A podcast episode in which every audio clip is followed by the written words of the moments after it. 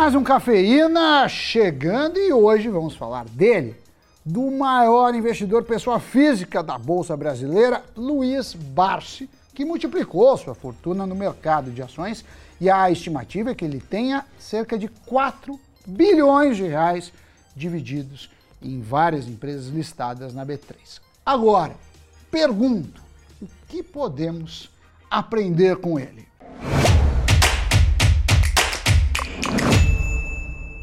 Salve pessoal, Sammy Boy, cafeína no ar. Olha, o Luiz Barsi fez sua fortuna comprando ações de boas empresas durante anos e reinvestindo tudo, praticamente tudo que recebia de dividendos.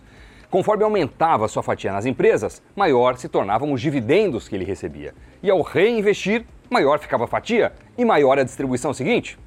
Você já entendeu, né? E uma dessas ações investidas por Barsi ao longo de sua vida foi a do Banco do Brasil. Seus papéis é, do BB foram adquiridos entre o fim da década de 60 e o início da de 70. Na época ele era escriturário do Banco do Estado de São Paulo, o Banespa. Alguém aí se lembra do Banespa?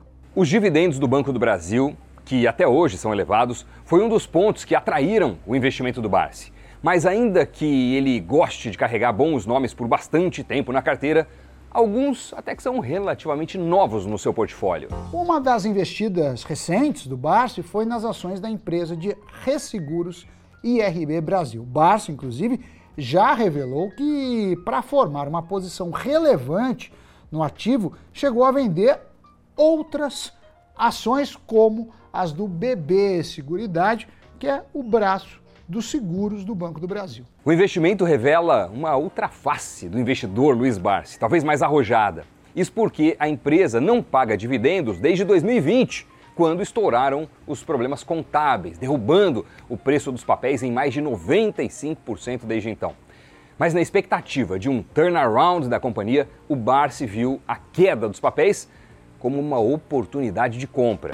No canal do YouTube, que compartilha com sua filha, a Luiz Barsi, o investidor explicou um pouco da tese e deixou claro que a ideia de investir nessa ação, dado o risco que representa, é uma aventura e que haverá a necessidade de carregar as ações no longo prazo. Desde os problemas contábeis, a empresa trocou diversas vezes de presidente e parte da tese do Barsi consiste na esperança de que a nova diretoria tenha sucesso na reestruturação do IRB.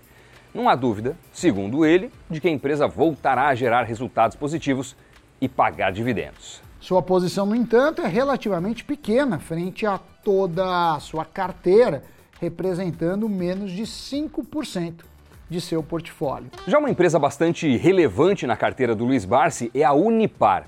O investidor começou a comprar os papéis da Unipar ainda nos anos 90, quando entrou em um leilão que marcou a venda da posição de um banco português na companhia. Um dos fatores que levaram à compra foi o fato da Unipar, na época, ter sete plantas petroquímicas e um histórico favorável de pagamento de dividendos. Só que a empresa mudou ao longo dos anos, voltando suas atividades para o mercado de cloro, soda cáustica e PVC. Os produtos fabricados pela companhia são essenciais para diversas atividades, como construção civil, fabricação de papel ou mesmo o tratamento de água. Essa perenidade do negócio, somada a uma boa gestão e pagamentos de dividendos, tem feito o Luiz Barsi manter os investimentos na Unipar, mesmo três décadas após ele ter entrado no negócio. Hoje o Barsi é dono de 20% da empresa, tendo a maior participação nos proventos da companhia.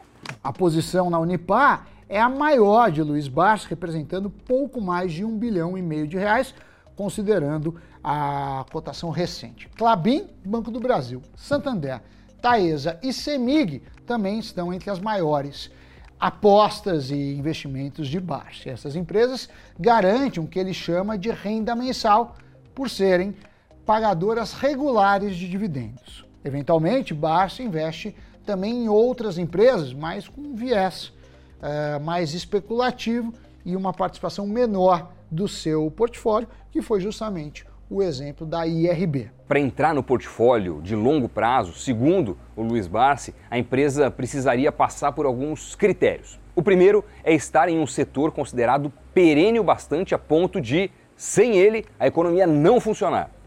O segundo critério fundamental para o Barsi é a sustentabilidade do negócio. Entre os exemplos que seguem esses critérios, segundo o próprio Bastos, estão a Clabin, do setor de papel celulose, e empresas do segmento de energia, menos distribuidoras, que ele prefere ficar longe por considerar um negócio arriscado, ou pelo menos mais arriscado, que o de geradoras e transmissoras. Outro ponto importante, segundo o é o comprometimento do controlador com o sucesso da empresa.